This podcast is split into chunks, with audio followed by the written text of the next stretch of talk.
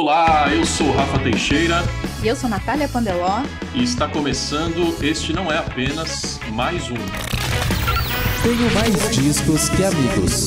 Este é o TMDQA de Semana do Rock. Boa sexta-feira, meu caro ouvinte. Hoje é 14 de julho de 2023.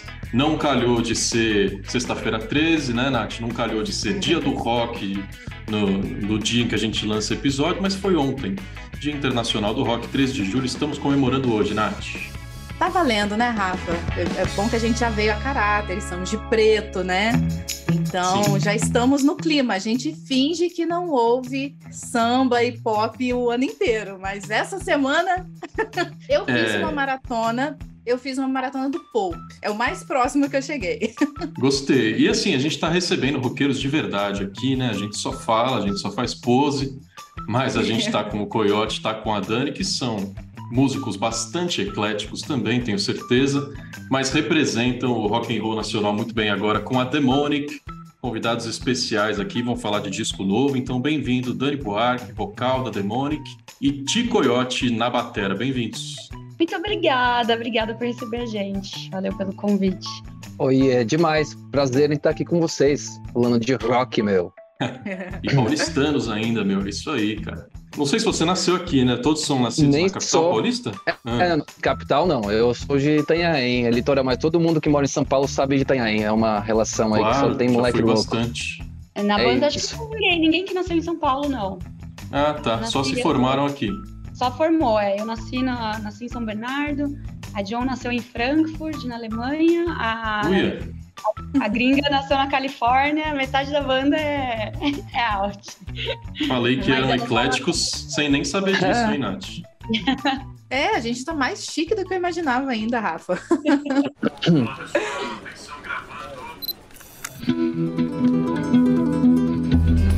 TMDQA Entrevista. Mas é muito bom a gente poder estar tá recebendo vocês aqui, porque vocês são parte dessa nova geração, assim, né, que está movimentando ainda, mesmo que por mais difícil que seja a cena rock autoral brasileira. E movimentando, inclusive, com material novo, né, gente? Os clipes estão especialmente caprichados. Vocês estão soltando, se eu não me engano, um por mês, né? Tá chegando mais um por aí. E eu queria saber como que tá essa preparação aí para esse disco novo, o que, que vocês podem adiantar pra gente? Dia 1 de setembro tá um pouquinho longe, então a gente tá querendo spoiler, sabe? Tá perto, a gente tá sentindo assim, meu Deus, é setembro, agora! A gente gravou ele faz, vai fazer um ano em agosto, né? Então, a gente já vem compondo ele desde antes da pandemia. Na pandemia, a gente deu uma pausa, fez o EP e aí, durante a pandemia, o Tia entrou na banda e super contribuiu, assim, demais nas composições.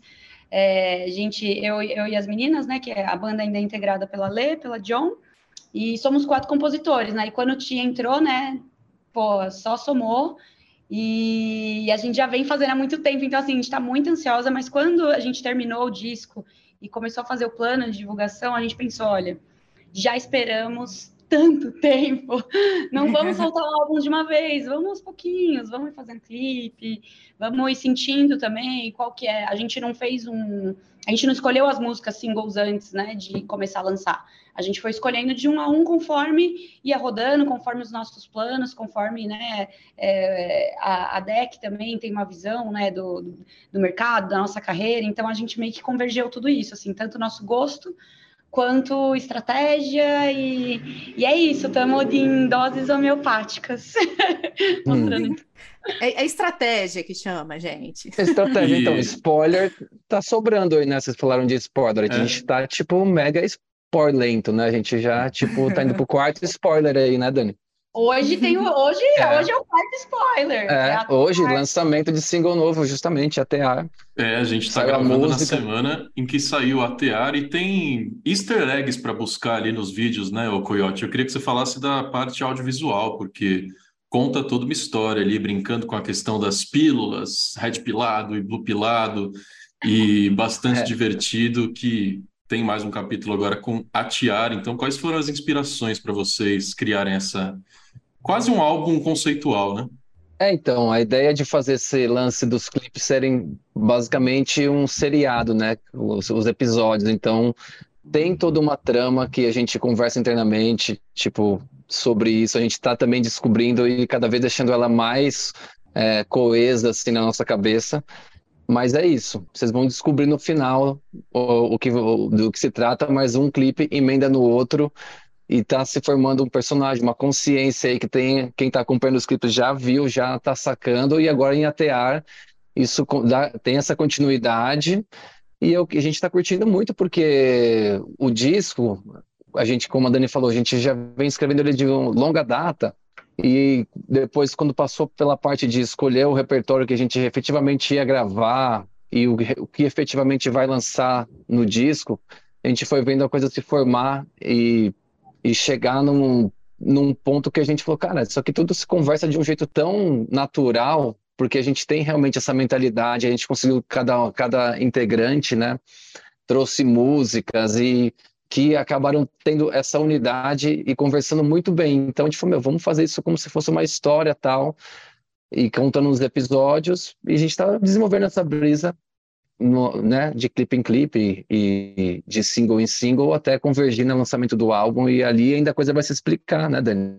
É, é isso. A cada, e eu achei a música mais contagiante do disco, sabia? Essa última, Atiar, porque tem um refrão ali fácil de cantar, né? Tem toda a questão do fogo, então eu acho que vocês estão caminhando para um, um disco bem bonito, né, Nath? Aproveitando o programa de hoje é especial, é rockista, é roqueiro e é especial também o poder da, do rock britânico agora em 2023, né? Eu quero destacar também um especial, hoje eu tô especialíssimo.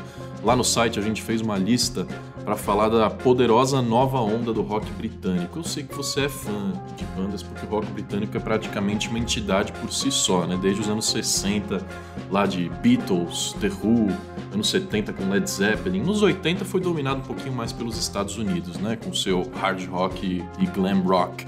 Mas aí veio o indie nos anos 2000 com Arctic Monkeys resgatando também.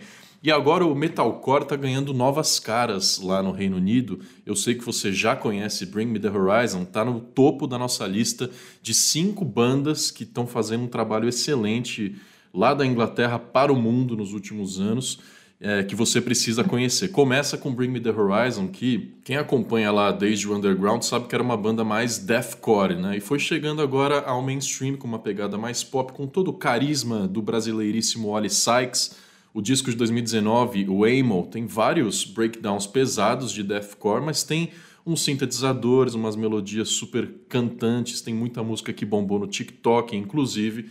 E o Bring Me the Horizon vai lançar disco novo, né? 15 de setembro vem Post-Human, Next Gen. Então, se você ainda não conhece, saca lá a nossa lista no site para conhecer. Eu vou falar do, do, segundo nome aqui e os outros três você tem que entrar no site para conferir, tá? Nothing But Thieves. Você que gosta de Muse, também um nome britânico dos anos 2000, importantíssimo.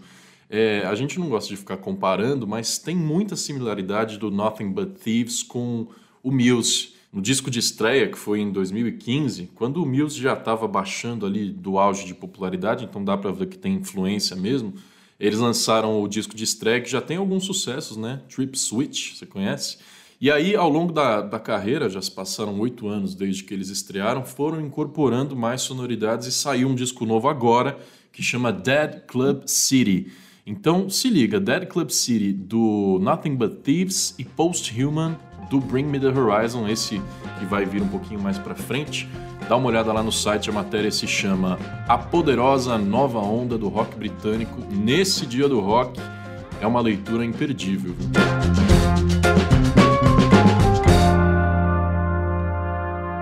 Uma trajetória de fomento também à cena do rock nacional importante que tem a Demonic, né?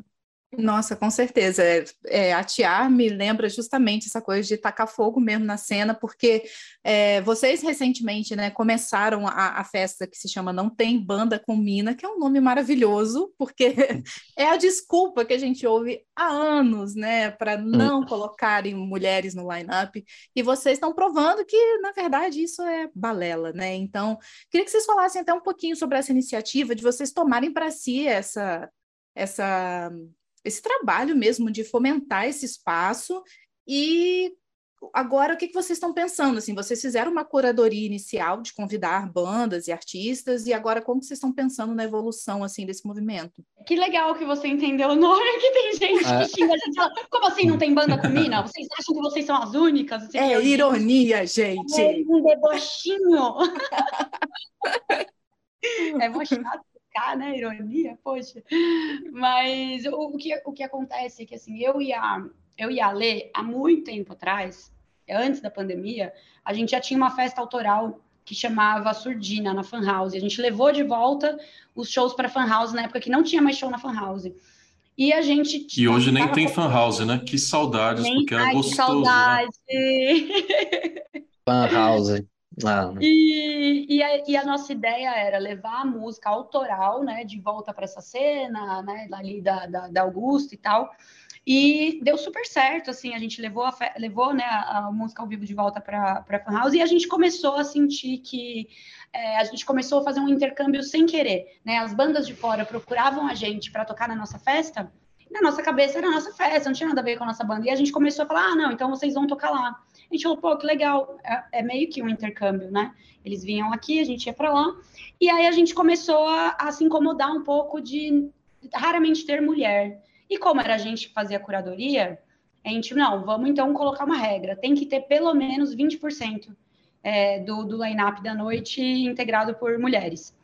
E, pô, 20%, né? Nada, nada. E mesmo assim a gente ainda tinha um pouco de dificuldade, porque quem fazia festa da noite, aí a banda principal não queria chamar as minas, não sei o quê, então até a gente conseguir mesmo de fato colocar isso para frente, é, foi um tempo. Mas foi super massa, veio a pandemia, a gente não fazia mais essa festa e tal, e quando voltamos, é, a, a, ideia inicial não era ser uma festa que a gente tocasse, era só ser uma festa com curadoria da Demonic.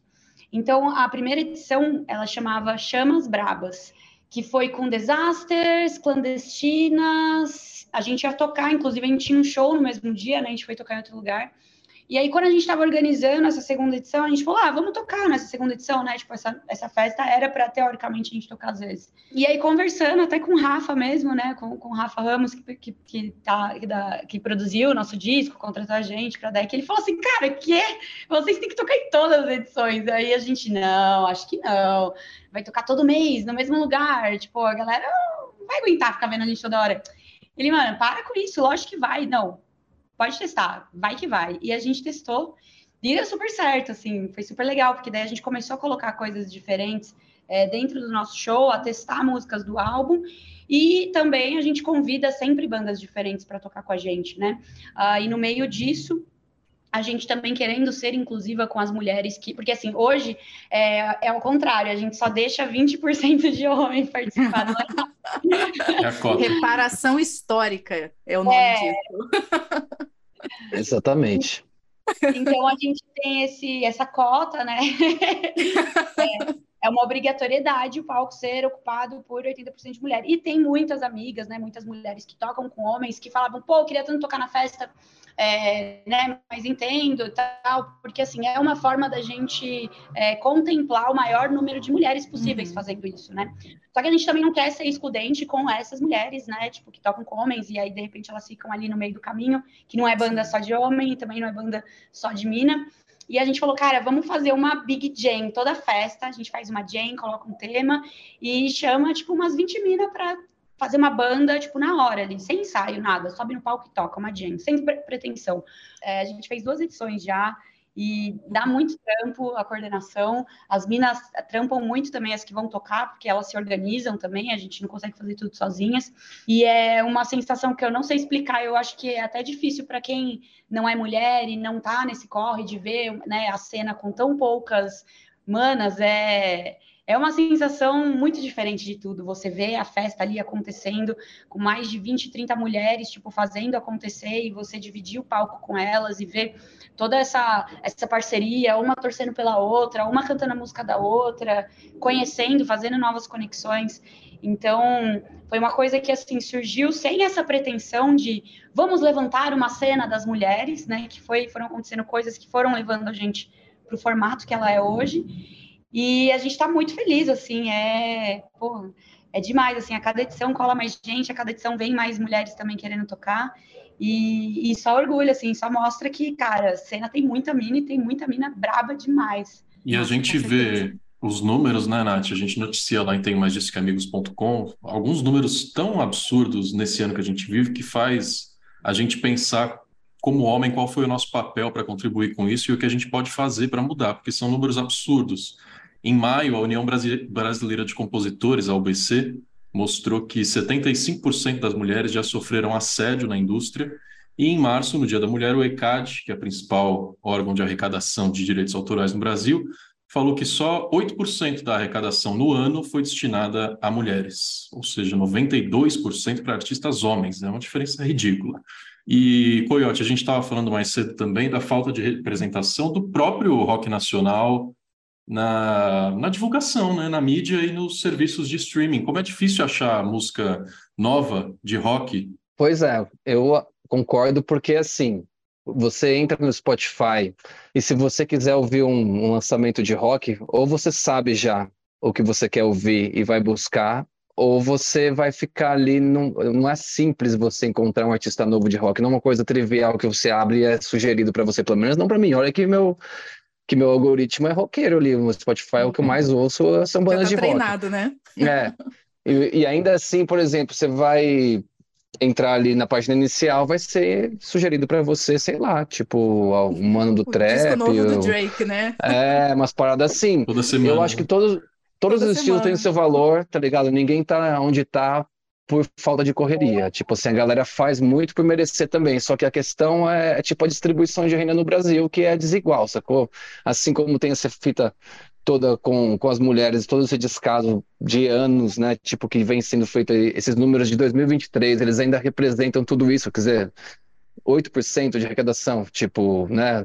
Todo esse assédio, todo esse sexismo, todo esse machismo, todo esse rolê que já tá, tipo, já deu, né? E, e o pior é que, tipo, a gente vive numa bolha que às vezes a gente até acha que, assim, a gente vê melhores, mas é muito ridículo, é muito inexpressivo, porque quando você vai para uma esfera de uma. De, de pessoas mais do dia a dia, tá ligado? Não sei dizer, não sei como consigo expressar assim, tipo, mas eu ouço histórias, por exemplo, em escola. Escola é um lugar público, né? escola, por exemplo, é um lugar que todo mundo deveria ter o direito de, de, frequentar, de todas as classes e religiões e etnias e tudo. E nesses ambientes, às vezes, você ouve histórias, por exemplo, de crianças que ainda tem muito essa vibe é, patriarcal na mente, tá ligado? Tipo, então isso vem desde cedinho, tá ligado? Tipo, e aí vai crescendo e tal.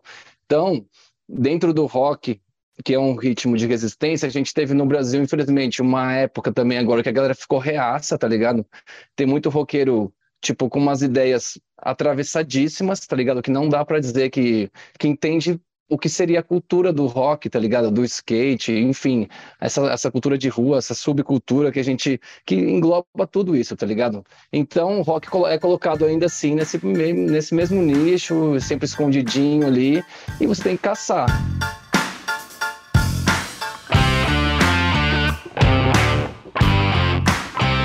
É, Enfim, eu acho que você dentro. tocou em, em, vários pontos aí é, que, na verdade, essa questão do rock tá sumindo do mainstream, acho, existem tantos fatores que explicam isso, sabe?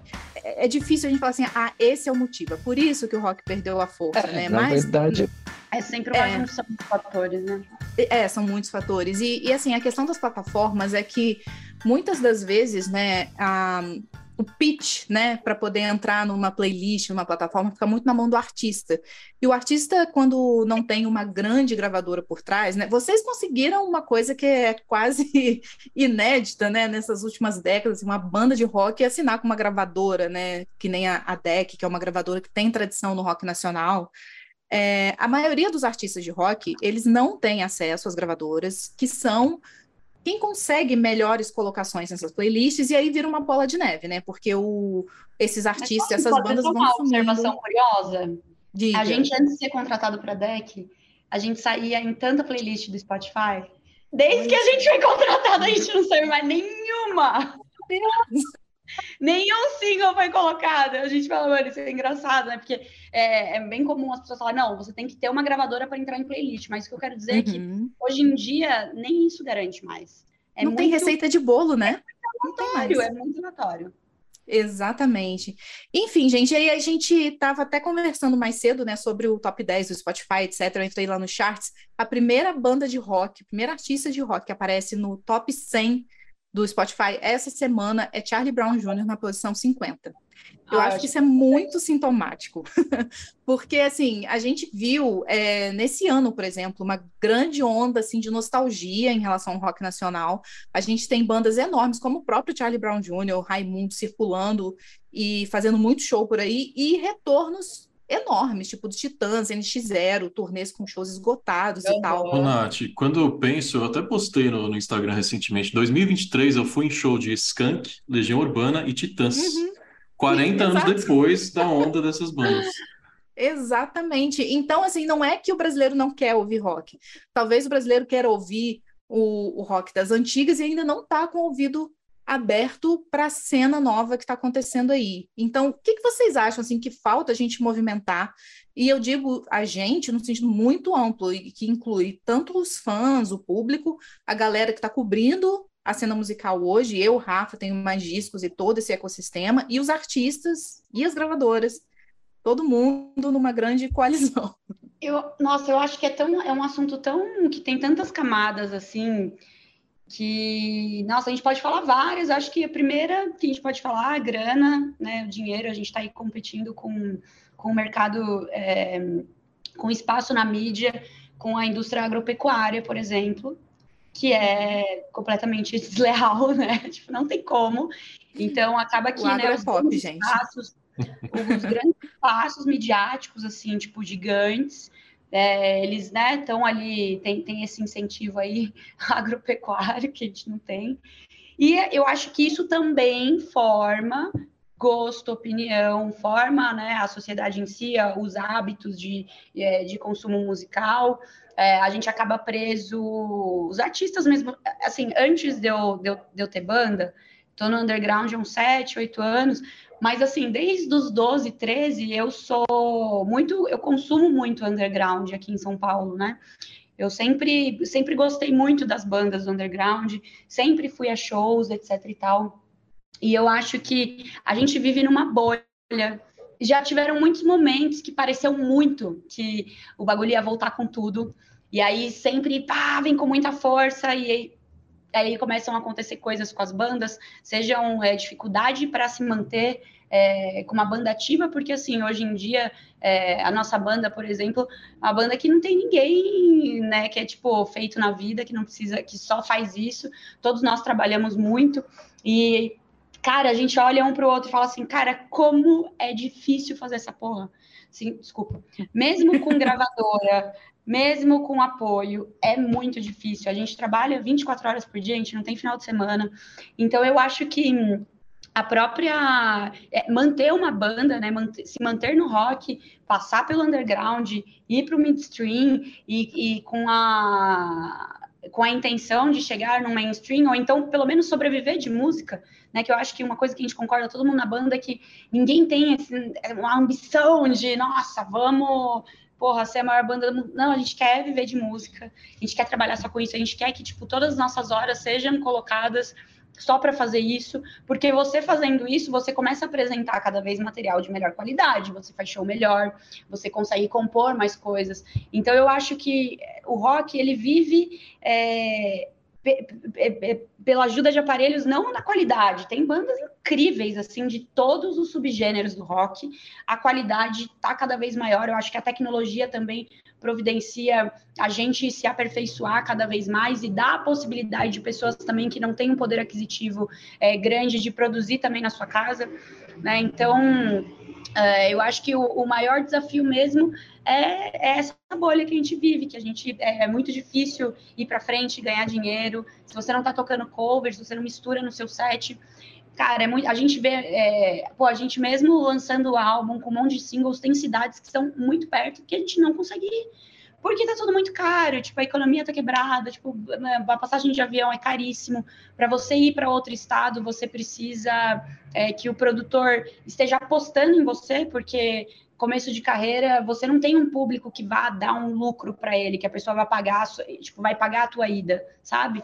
Então, a gente é 24 horas por dia trabalhando, correndo atrás, tentando pensar em uma forma de viabilizar o show para levar para os lugares. A festa não tem banda com mina, ela é um, um, uma, uma contrapartida disso também, né? A gente começou, a gente enxergou aí uma oportunidade de ir para outros estados e também fomentar a cena, é, as cenas locais. Então a gente está começando a levar ela para fora, São Paulo, e o, o acordo que a gente tem com o contratante é: a gente vai para a sua cidade e a gente vai tocar só com banda de mina e tem que ser banda de mina local.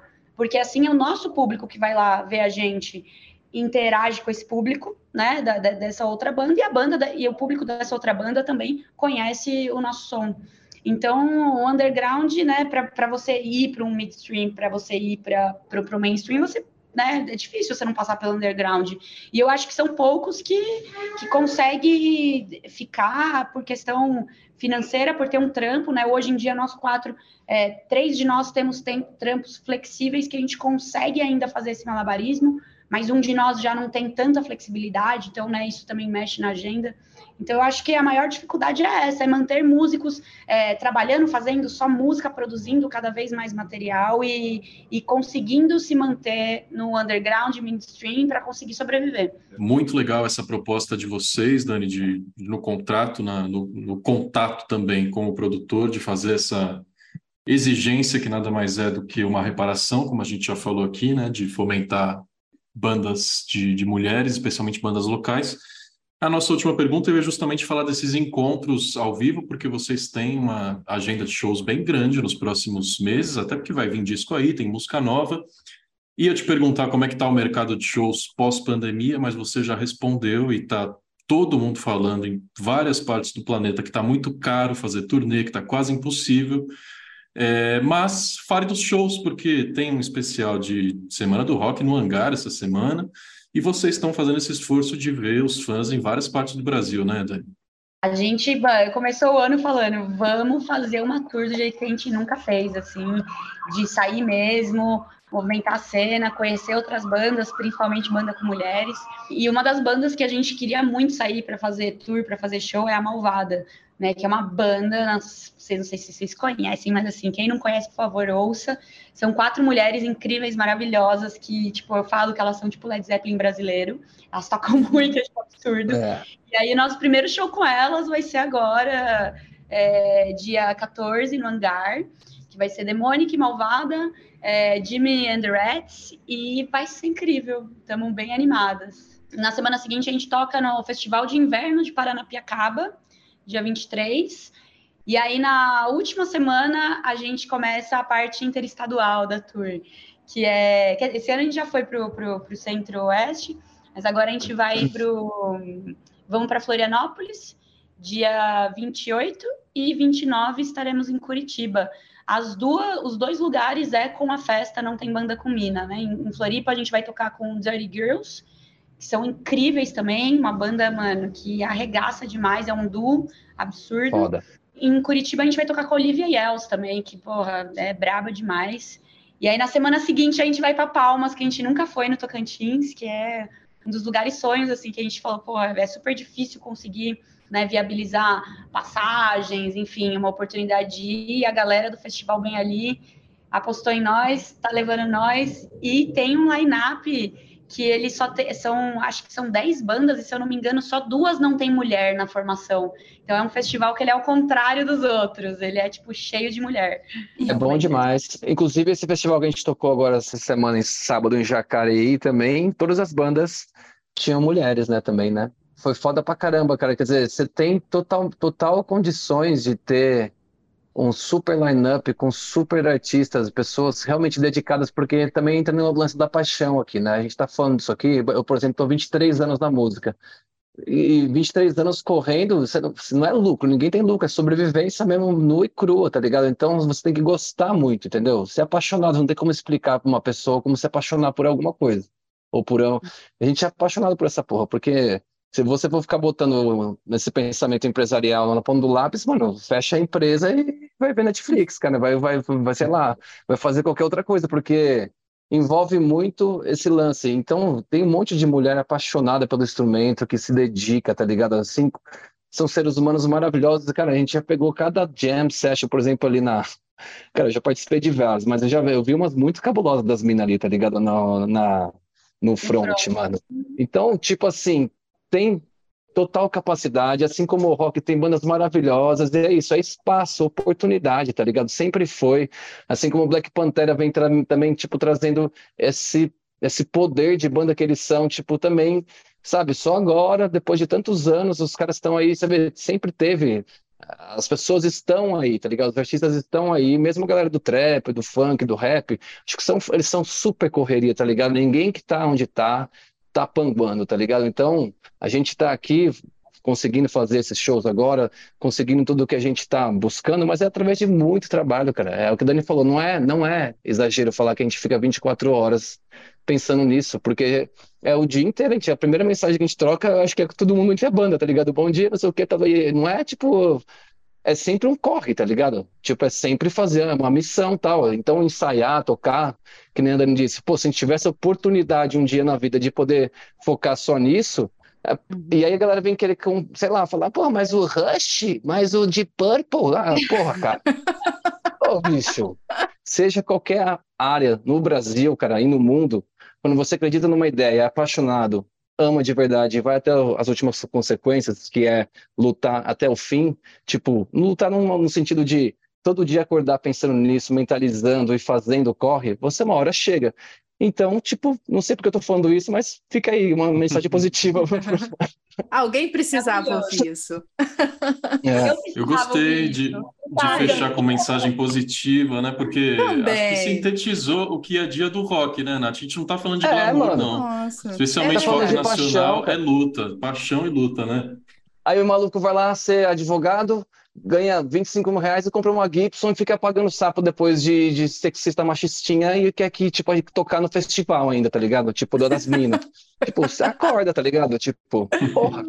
Não, gente, já olha só. que isso acontece e, e já aconteceu. o tempo com... todo, cara. Se você, vai, se você vai ver um camper na sua vida, um equipamento de guitarra foda, vai ser da mão de um médico, não é de um músico. Músico não tem dinheiro. tipo, a musicista e a mulher, cara, esse tempo todo sendo passado para trás, cara tipo, na cara dura de todo mundo aqui, tá ligado? E ganhando tipo, menos que todo é, mundo, não é? Tipo, porra, tá ligado? Acordou, né? Acordar Brasil, cara. tipo. É bem isso, gente, mas eu acho que a gente resumiu aqui que são múltiplos fatores que envolvem toda essa parada, mas no fim das contas, o que a gente pode, o que a gente deve continuar fazendo é fomentando essa cena, né? E o que que significa?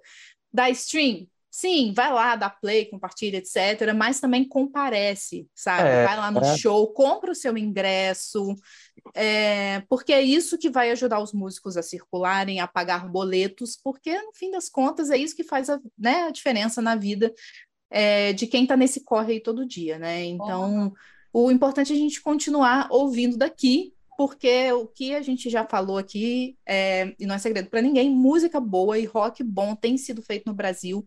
É só abrir os ouvidos, né, Rafa? E dia 1 de setembro, então chamem a galera aí para ouvir. Dani e Tiago, já agradeço pela participação no programa de hoje e quero recados finais com relação ao quinto single. O que, que vem por aí nesse mês de julho, de agosto? Ai, ai, Quais ai. são os próximos passos? A gente acabou de definir ele agora, semana passada. É, é uma música que a gente cogitou ela ser a primeirona antes de, de Bateu, e aí decidimos, né? O Rafa falou, cara, vamos guardar ela pro álbum. Então vem uma música bem animada aí, bem animada. Daqui a pouquinho, daqui uns diazinho, nosso novo clipe Atear é, vai estar tá aí no mundão, né? Desse som que a gente acabou de lançar. Então se inscreva no nosso canal, acompanha. Estamos aí com um tour também querendo levar para o Brasil inteiro. No final do ano estamos no Nordeste, finalmente. Vamos tocar no do Sol. E a ideia é a gente passar por o máximo de estados brasileiros. E queria só falar a última coisa, queria falar para o Tem Mais Disso Que Amigos, agradecer muito, porque vocês foram o primeiro veículo da imprensa a soltar uma nota sobre a gente. A gente estreou no Tenho Mais Disso Que Amigos, que isso é um privilégio, né? Que legal. Estreamos com, com Rai em 2018, em março de 2018, matéria que vocês fizeram. E, foi, e sempre vocês foram muito importantes pra gente de divulgar nosso trabalho, falar da gente e para a cena também de uma forma geral, né? Vocês sempre estão falando de novidades aí também. Então, só, só gratidão. Muito obrigada pelo espaço. E vida longa, eu tenho mais disso que amigos. Aê, estamos aqui para isso, né, gente? Vocês fazem daí, a gente ouve daqui. É, eu consumo demais também, viu? Para o Tony X e para o Felipe Hernani, nossos auditores. E Coyote, um grande abraço para você também. Beijo, gente. Muito obrigado pelo espaço aí. É, é isso. Eu consumo diariamente. Eu tenho uma disca amigos, é o que eu tipo sempre vou atrás das recomendações. Acho fantástico. Então, maior prazer mesmo. E obrigado pelo por todo corre pela cena aí, tudo que vocês fazem, né? Tipo, é isso. Só satisfação.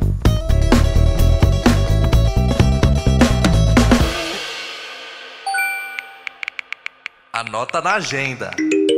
Gente, na semana que vem o programa vai ser muito especial. Bota na agenda 21 de julho. Primeiro, porque volta a ser um programa em vídeo e você vai poder almoçar, tomar café, jantar assistindo a mim, a Natália e ao baixista do Blur. Participação especialíssima, muito chique, porque tem disco novo do Blur oito anos depois, né? Então o Alex James contou pra gente sobre The Ballad of Darren, já tem dois singles que deixaram a gente com água na boca, Blur muito gostosinho, né? Eu já gostava da versão 2015. Para mim, o The Magic Whip é um descasso. O, Blur, o Damon Albarn até cancelou os compromissos do Gorillaz para focar 100% no Blur. Então, você vai poder saber semana que vem, no mesmo dia do lançamento do disco, os bastidores, né? Então, você ouve The Ballad of Darren e corre aqui para ver o papo do Alex com a Nath. Isso aí, estamos chiques demais. Ó, já vou avisar que uma coisa que eu perguntei para ele, Rafa, por que que o Blur continua fazendo música e as outras bandas do Britpop se dissolveram todas? Hum, Por polêmica, que- hein? Será que o Blur ganhou o Britpop, hein? Eu acho que aí ficou bem claro, né? Sem falar na atitude dos integrantes, né? Eu tenho certeza que o papo com o Alex foi muito gostoso. O Damon é um cara que é um pouco mais introspectivo, mas sempre dá entrevistas muito inteligentes. Enquanto isso, os irmãos Gallagher brigando no Twitter. É isso, esse é um bom resumo. Pois bem, Natália, começa a segunda parte desse programa depois da entrevista com Demonic. Segunda tentativa, take 2 dessa gravação de notícias e lançamentos nessa sexta-feira, porque na primeira vez a gente não apertou o botão de gravar, Natália. Ei, que maravilha! Só um Vida de detalhe, era ensaio, sabe? Agora Você, vai, agora ouvinte, vai. acha que é fácil ser podcaster? Acontecem problemas técnicos, acontece inclusive problemas humanos de burrice, que era só apertar o botão. Mas tá tudo bem, a gente vai voltar e vai contar para você as notícias e lançamentos desse 14 de julho, que tem alguns discos, né? Não tem disco de rock, hoje é semana do rock. A gente vai falar de álbuns eletrônica, de música tradicional brasileira, mas tem um editorial muito bacana lá no site. A gente cobre Dia do Rock como se fosse Natal, né, Nath? Dia mais importante do ano para a gente. Tem algumas notícias interessantes com relação à popularidade do rock em 2023, porque é, a gente faz programa temático aqui no podcast todo ano sobre Dia do Rock. E a pauta é sempre o rock morreu ou não? Porque essa virou uma narrativa, principalmente pelo fato da, da transgressão, da origem, da natureza do rock, de ser um estilo combativo, revolucionário, é, foi incorporada por outros estilos nos últimos anos, né? O rap tomou esse papel no Brasil, até o pop está mais combativo do que o rock. E aí, nos últimos anos, parece que as pautas progressivas chegaram, né? A gente tem banda de mulher, a gente tem banda de negros, a gente tem participação de, da comunidade LGBT+, e isso fez com que o rock voltasse a ser popular em quem tem a mente aberta, que são os jovens. Exatamente. Na verdade, né, os grupos de mulheres, os grupos de negros, os grupos com pessoas LGBT sempre existiram, mas Uhum. nunca tiveram espaço, né? E isso está chegando aonde faz diferença, que é nos lineups dos eventos, né? Onde os artistas pagam seus boletos. E principalmente está se refletindo nos números dos streamings, né, Rafa? O, o Spotify hoje é o melhor termômetro que a gente tem, principalmente no Brasil. E a gente vê o rock subindo, né? Muitas posições em relação ao ano passado. Subiu 17 posições, Né? exatamente, entre o- os gêneros mais ouvidos na plataforma. Mas eu acho que aqui a gente, a gente entra nessa questão, né? O que que está causando esse, esse ressurgimento, né? Será que são os jovens que estão puxando de novo, né? A gente vê tendências no TikTok, dancinhas, etc. Bandas que antes eram nichadas, né, dentro do metal, por exemplo, estão ganhando muito mais notoriedade. Mas ao mesmo tempo, quando você vai ver os números, quem é que está pontuando mais são os artistas já com muitas décadas de carreira. Então a gente ainda não está vendo se refletir nos artistas mais jovens, né, que estão aí, que estão fazendo o rock acontecer, né? É, e o bom de 2023 nesse sentido é que várias bandas tradicionalíssimas retornaram, né? O Metallica já estava o que há quase 11 anos, se não me engano, sem disco. Foo Fighters, após a morte do Taylor Hawkins, conseguiu se recuperar. O Josh Homme, do Queens of the Stone Age, que enfrentou problemas judiciais nos últimos anos, veio com um descasso agora. E isso faz com que a gente relembre essas bandas, com que essas músicas vão parar em trends do TikTok e conquistem cada vez mais gente, e faz com que artistas jovens, como Willow, como Demi Lovato, Lil Uzi Vert, na hora de lançar um disco, pensem nesse público também, né? E pegue a guitarra e faça pelo menos um riffzinho ali. Não no caso da Willow, que o disco dela inteiro é rock and roll e melhor que muito marmanjo. É, Rafa, mas aí a gente vê uma resistência muito grande dentro do próprio público que consome o rock, né? Eu acho que principalmente esse público que estava acostumado a um rock que não muda.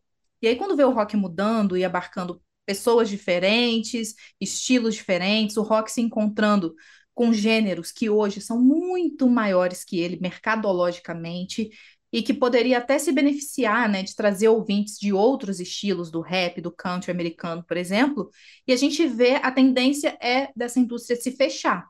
Então, agora a gente está vendo um movimento lento, gradual, mas que está acontecendo e que já está se refletindo nesses números, né?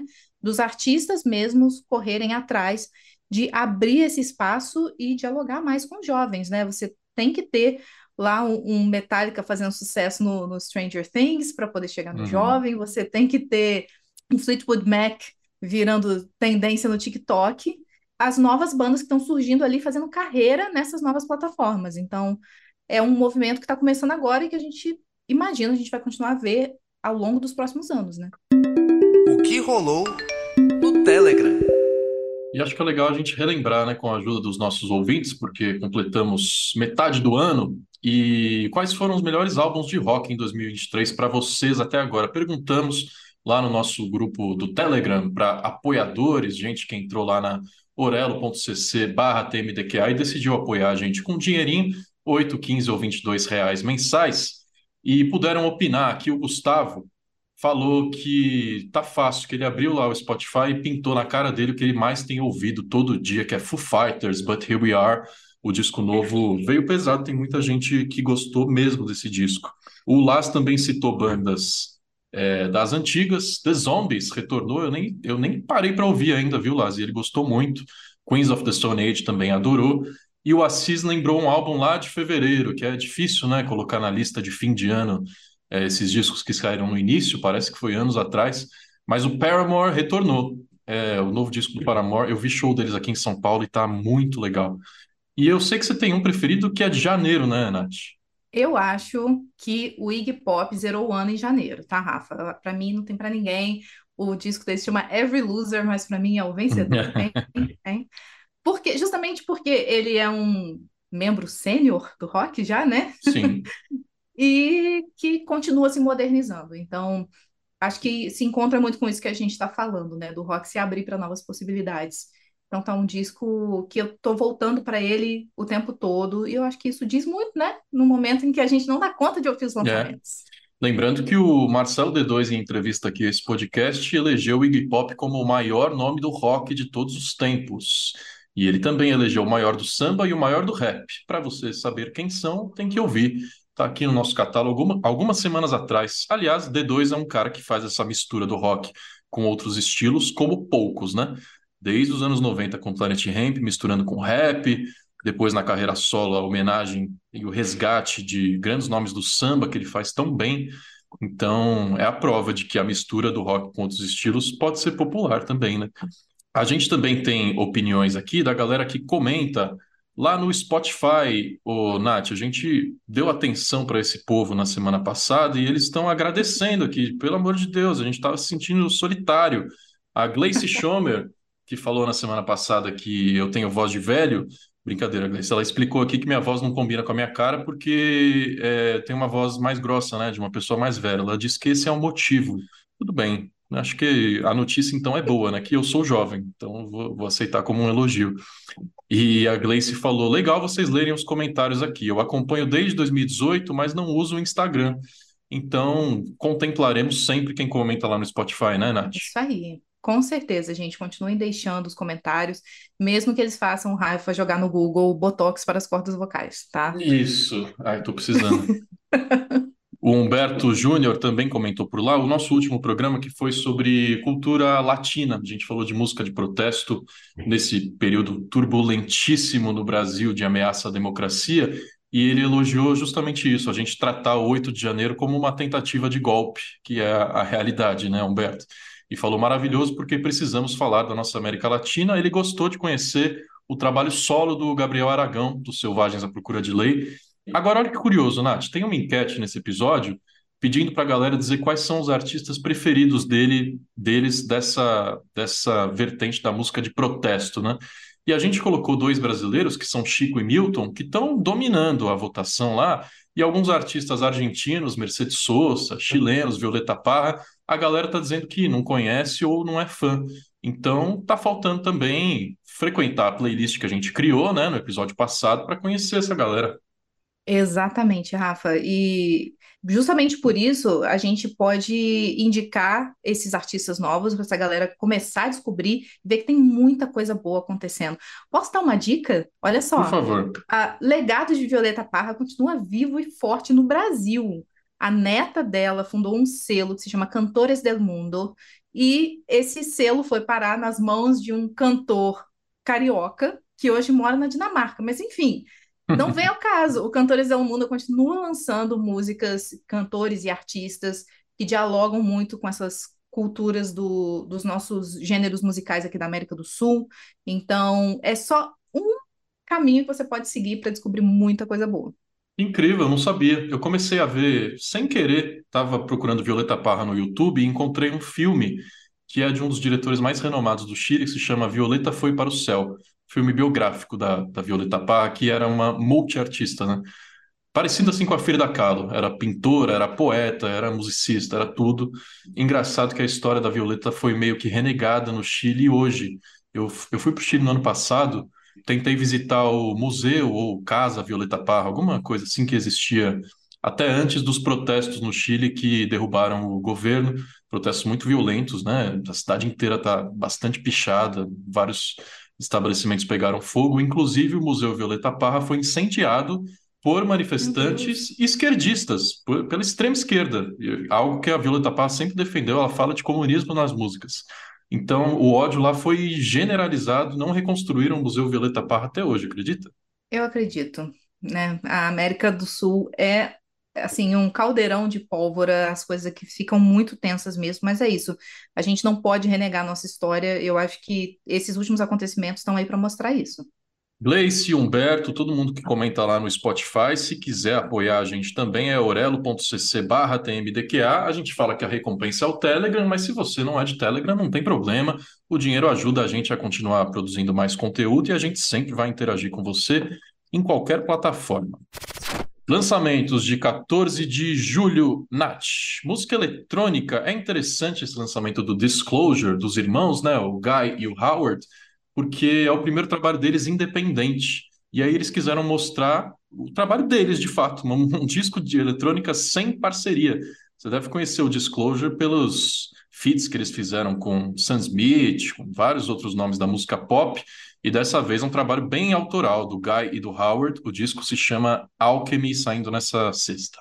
Exatamente. Disclosure é mais do que Let, gente. Sim. É, mas seguindo essa pegada que é para dançar, Rafa, você lembra do Cool and the Gang? Que tem aquela música maravilhosa Celebrate good times, come on. Não me Cara, cobrem e... direitos, eu não tenho como pagar. Esse riff de baixo foi o primeiro que eu aprendi quando eu fiz aula de baixo oh, quando eu era criança. É muito marcante, né? Dance music e contrabaixos vivem juntos, né? Com certeza. E assim, Cool and the Gang é uma banda que é conhecida pelo seu groove, né? Pelo seu é. funk, pelo R&B, mas que também traz ali uma pegada um pouco jazzística, muito dançante, e agora estão lançando o 34º disco para comemorar 60 anos Só de banda. Isso. Só. Os caras, é, parece Demônios da Garoa, tá? Porque assim, os caras vão morrendo e os filhos vão entrando no lugar. É. E vão dando prosseguimento ao legado. A gente não reclama. E, e, acaba sendo uma homenagem, né? Porque tem dois integrantes da, da formação original que morreram recentemente, 2020 e 2021, e tem gravações que eles deixaram. Então a gente vai ouvir os caras clássicos nesse disco novo também. Com certeza.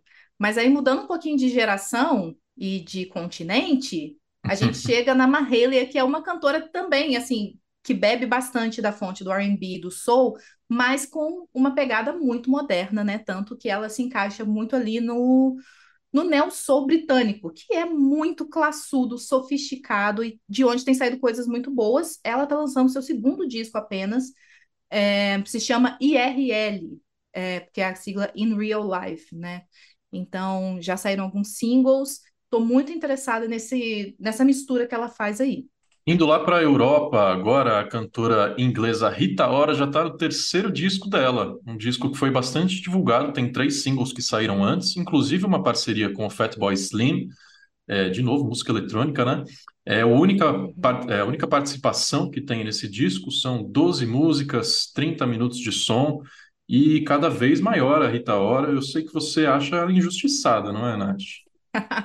Eu acho, cara, eu acho ela muito carismática, eu acho que ela canta muito bem, tem algumas músicas muito boas, muito chicletes. Essa é. do, do Fatboy Slim, ela pega, assim, né? Ela pega um atalho, porque Praise You é uma das maiores músicas que o Reino Unido já produziu, e ponto. e ela ressignifica isso, né? Até mudou o nome, mas que tem muita pegada da, da música original.